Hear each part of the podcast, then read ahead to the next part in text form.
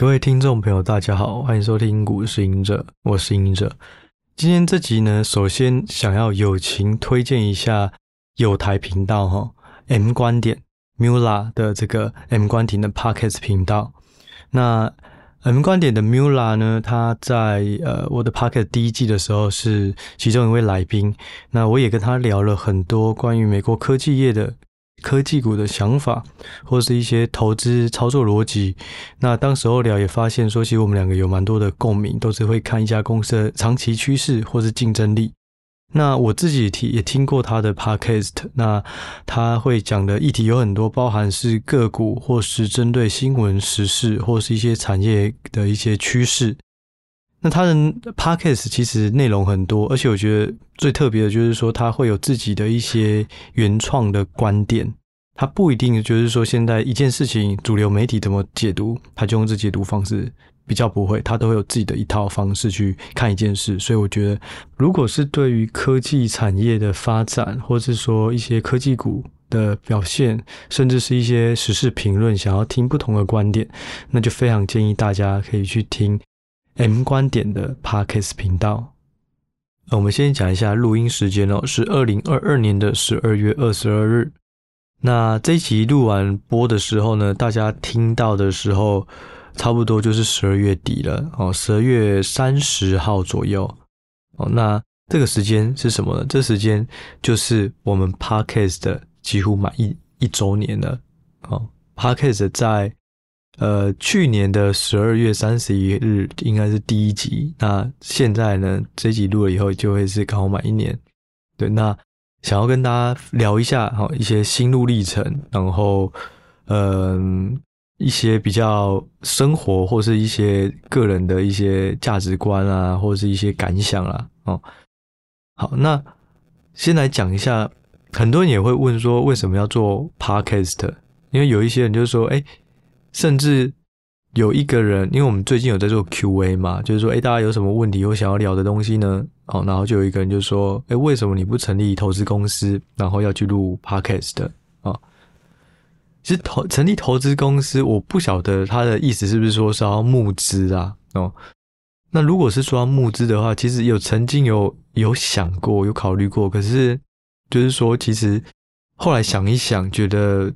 这个方案比较不可行，是因为其实你募资的时候，你后面的那些资金来源，有可能那些人对投资的生态不一定了解，他可能会去觉得说，诶，为什么市场上现在报酬率这么好，然后你的没有比市场好，然后或是说他没有办法了解你现在在等待的东西是什么，你为什么不把这些卖掉，赶快去追好的之类的？那我觉得管理这些。投资人的情绪比管理股票还要再难，那他可能也会影响到，呃，可能因为这些情绪会影响到股票的操作，对，然后就是这些东西比较麻烦，我就没有做了，然后也没有想说要募资了，就是做好自己的投资，然后分享更好的资讯。那我自己做 Podcast 那时候，其实是因为，嗯，因为我先经营了粉专两年多嘛。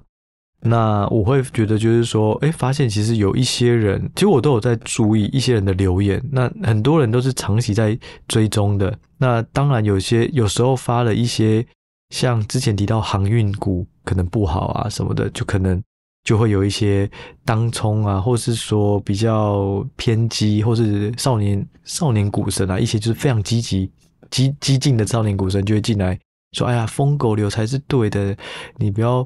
否认航运的价值还很高啊，什么？就是有时候他们没有很了解你，可是他可能看到你的文章，他不，他不管你过去怎么分析，但是跟他们不对盘，他可能就跳出来。那例如这次的台积电也是嘛，我那时候就说，诶，台积电它往海外去扩展的话，可能会有一些这因为地缘政治的考量啊，然后美国施压啊，或是什么的，然后必须要逆全球化，要分散这个产能啊什么的。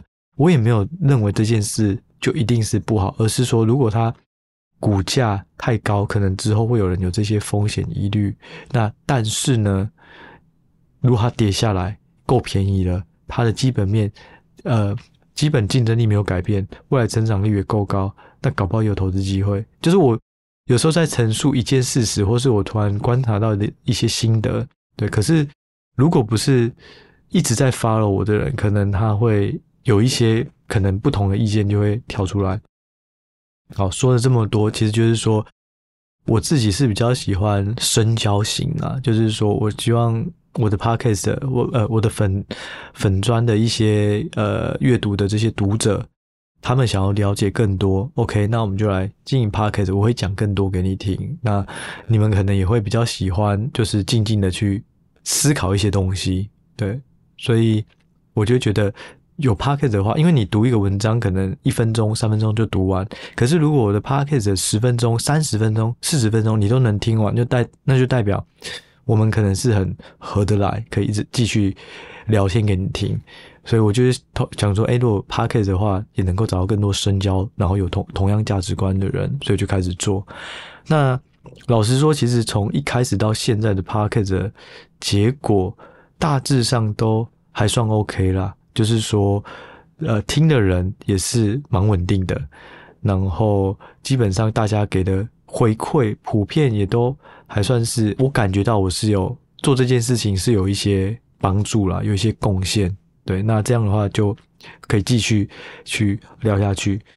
那其实呢，经营 Podcast 或是粉砖，今年以来啊，就是有一个比较大的一个一个挫折，就是因为我在过去，我曾经也看到 Palantir，他曾经也是我最大持股，我曾经也重压六成七成的资金。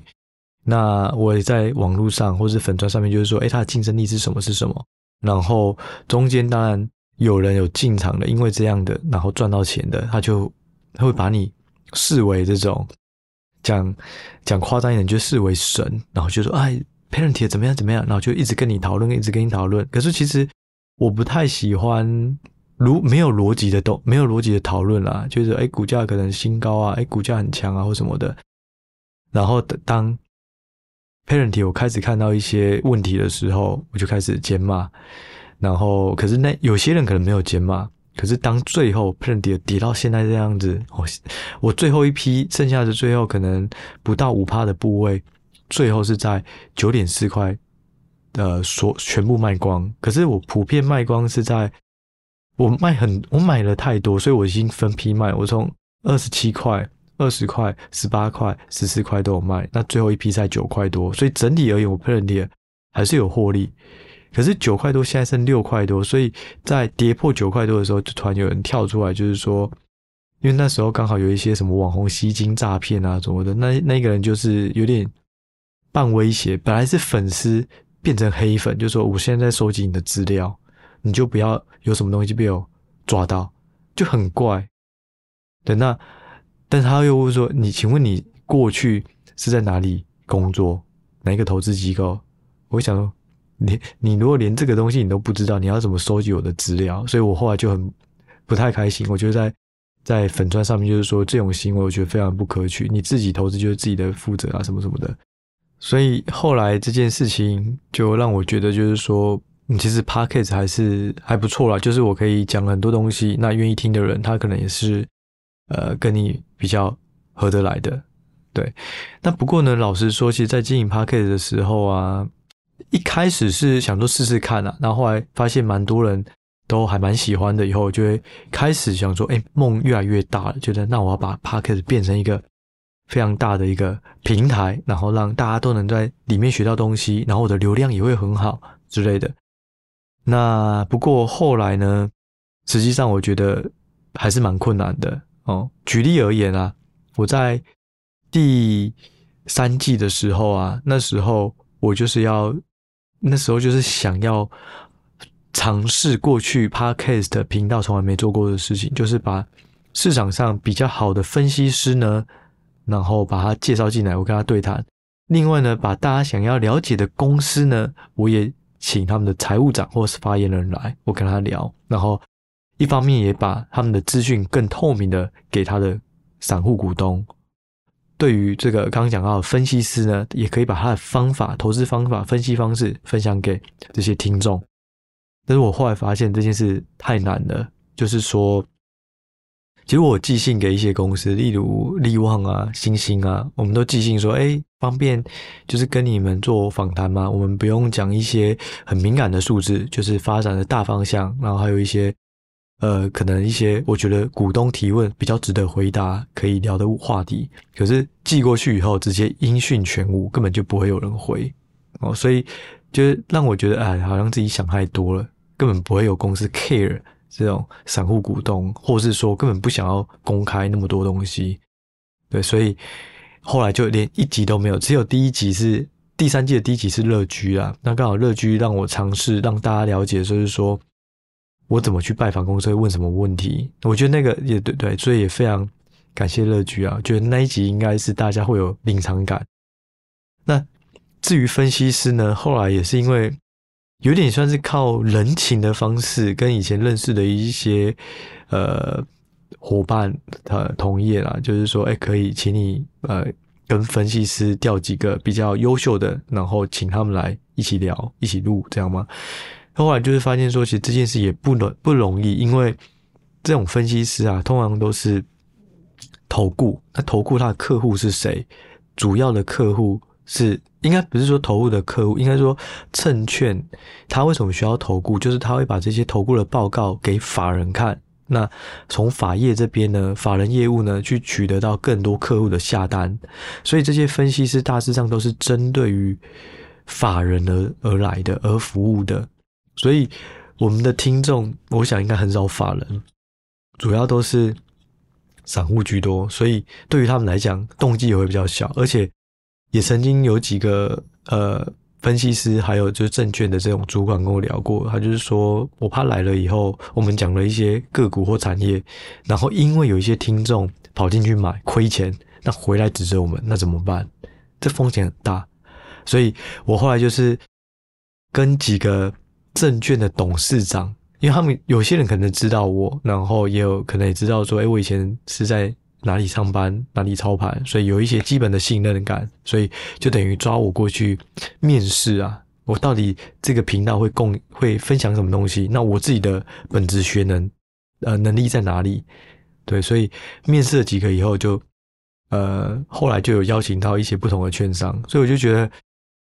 梦很大，可是要做好这件事情真的很难，因为我没有太多的立场去说，哎，你们的这些上市贵的公司可以来哦，然后法人的这种分析师也可以来哦，因为我没有什么东西可以给他，因为他们要的东西，我可能对我这边比较少。我例例如就刚刚姐提到，我这边没有什么法人资源，不过能够做就尽量做了，所以那一集后来也是顺顺利利的完成了。对，那。所以就是说，其实经营 Podcast，我觉得原本想要做很多事情，可是其实发现自己的能力也是有限。不过也没关系，所以我后来就慢慢收敛，就变成我自己主讲。哦，就是像现在第四季啊，从个股放大镜、操作想法，还有一些 QA，甚至一些观念，不管是存股啊，或是怎么盯盘。哦，或者是说怎么看月营收，就希望由我的方式慢慢分享给大家，因为我分享是由我决定，这件事情是比较简单。那如果是要邀请到不同的来宾，可能就要看他们顾虑的东西，我可能把握度就没那么高。对，那另外呢，其实我也在第一季的时候也是，那时候也是有一点点的呃运气不错啦，就是。上架以后，很快在第一个礼拜就第一名 p o c k e t 第一名，不管是 Apple Pocket 或是 Spotify 的，都 Pocket 都第一名，而且维持了可能一两个礼拜。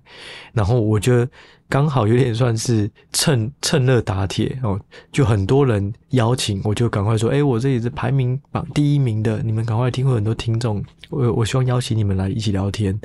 那以这个出发点，我也比较好找到人。那后来我发现，其实就是说，Podcast 的上架，它都会有一个算是最佳进步奖。你只要新的 Podcast 只要有基本人气，很快都可以冲到第一名。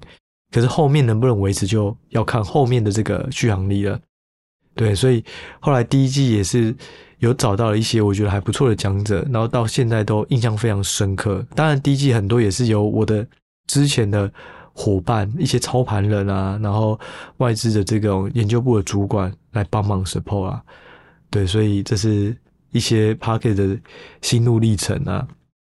那我自己就是说，今年有一个不管是 Podcast 啊，或是说粉砖，或是课程，或是 PP，或是书好了，我觉得就像我在上次粉砖有提到一篇文章，就是说很努力不一定会成功，因为我我像我刚提到，我有很多梦很大，想要把它变成是一个全台湾这种上市贵公司的财呃财务长或分析师会来的平台，然后可以分享给更多听众，你们的持股来，我们来统计一下，大家想要听哪间公司，我帮你们邀请。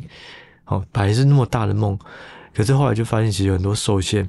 然后呢，看到现在 Podcast 很多都串起来，就觉得说，其实你很努力也不一定会成功，因为每个想成功的人都很努力，可是能成功的名额就是有限哦。所以这是我自己给自己的勉励啊，就是说，其实你就是要把样本拉长，你一直很努力，一直很努力，一直很努力，你的样本数够多了，几率再低，也许终有一天都能够成功。所以我觉得，不管是投资，不管是出书，不管是这个 Podcast，或是呃所有在工作的，或是有正常的这种上班的，然后怀抱一些梦想的人，听众，对，我觉得就是勉励大家，其实都是这样子啊，就是尽量去做到自己最好的。可是能不能成功，不要期待太多，过程才是重点。对，你有没有因为这个过程而成长？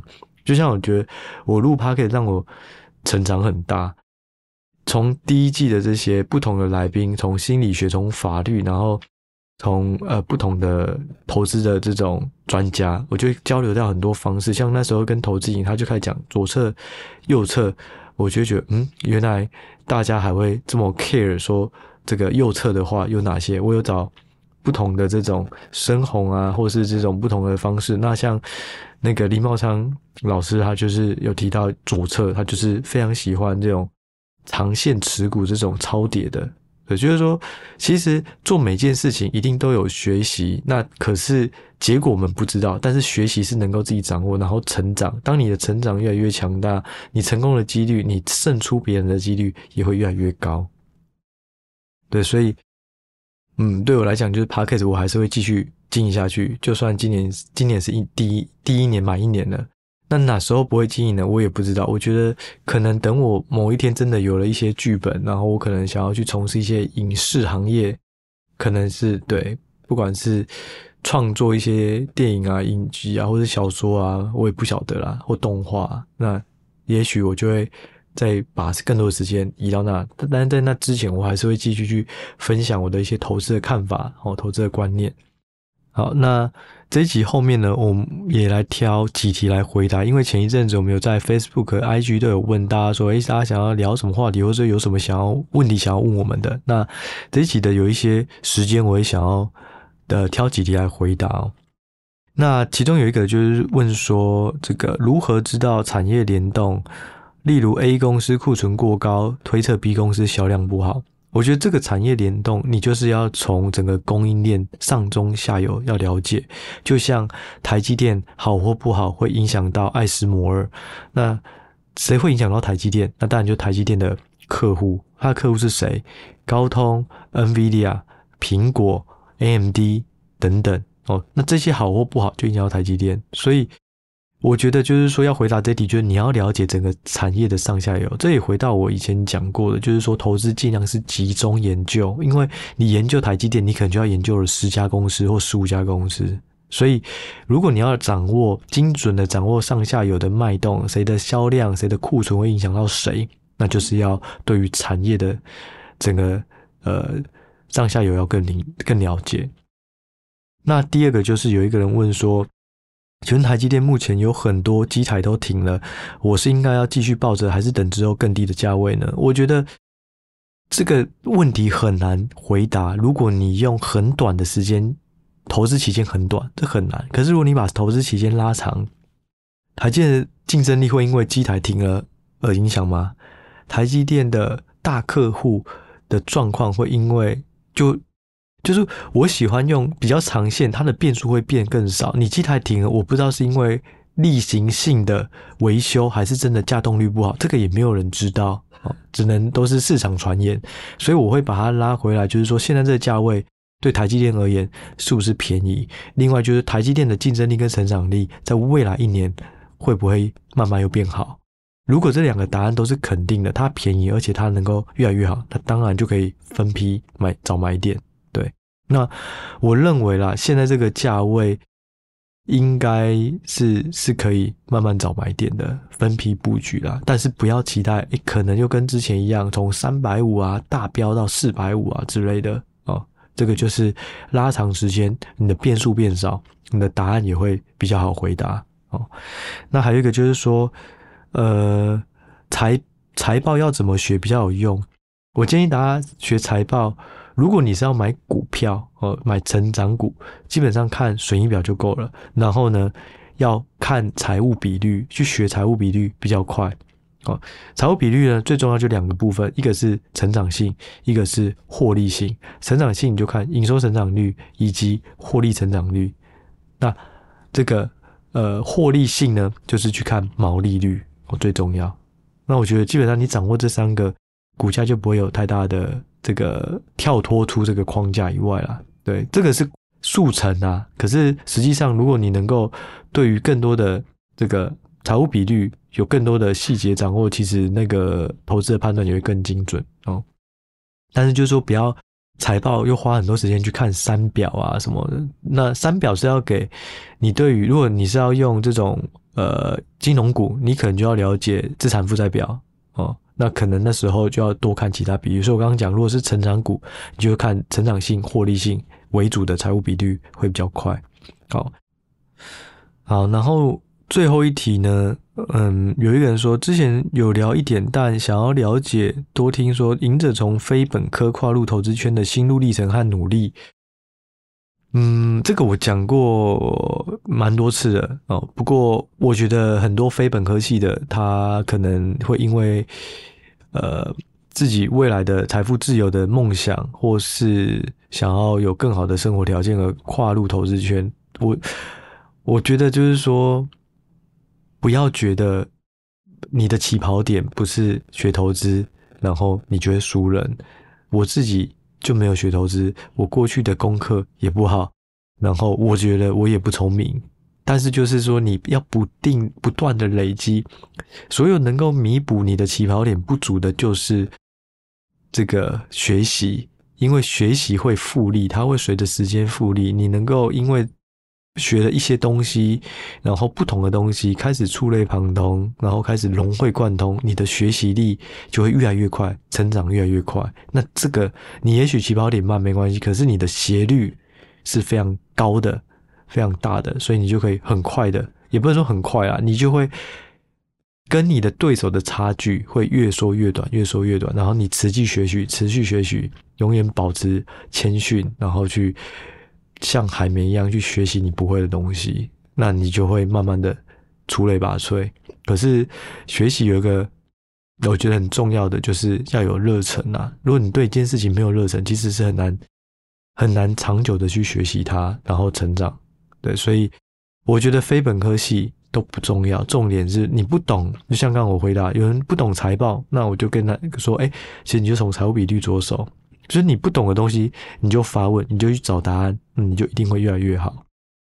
对，好，那这一集到这里呢，最后最后，我还想要提一个事情，也要感谢一个人哦，就是说这个 podcast 啊，如果没有他，基本上我是没有办法，嗯，每一集有个开始，然后呃，到现在有一个一年以来的这个累积的一些呃。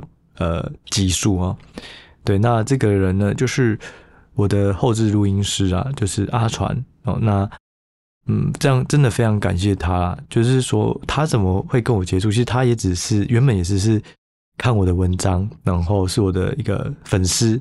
然后当我那时候在去年的时候提说我想要录 Podcast 的时候，他就自告奋勇说：“诶，他在台北有一个录音室，然后他有在做这方面的东西。”我会想说，哎，好啊，那就可以试试看。然后不知不觉我们合作以后，从原本的这个粉丝，现在就变成是很好的朋友。然后有一直讨一起讨论一些影视的东西或者投资的东西，就觉得非常感谢啦。因为我花了很多时间在录音，可是他也花了很多时间在帮我后置。然后我认为他花的时间也不会比我少，对。可是我在荧幕前，可是他在荧幕后，没有人知道他，也看得到他，所以这一年了，Podcast 走到现在，呃，我也非常的谢谢他，然后也想要跟所有的听众介绍他哦，他是阿传，然后他也是楼顶春光工作室的负责人。那另外呢，我觉得很酷的就是，因为后来才知道，就是说，呃，在 Disney Plus 最近一直在推有一部台片，之后要上映的，就叫做。台湾犯罪故事，那这个也是他全部后置的。对，那我自己有看这部片的这个前导，我是觉得很精彩啦。对，那我也希望他之后有机会可以得到金钟奖。对，那也希望大家多多支持鼓励，然后也非常谢谢每一个听众在今年以来的陪伴。我们在明年呢，也会继续露出更好、更多的这个。观念或是心得分享给给大家，那也祝大家的今年虽然投资不好啦，希望明年大家都能够投资顺利，而且在不管是价值观或是投资上面，所有的东西都有更多的成长。对，那我们这一集就到这里喽，非常谢谢大家，然后我们下一集再见，拜拜。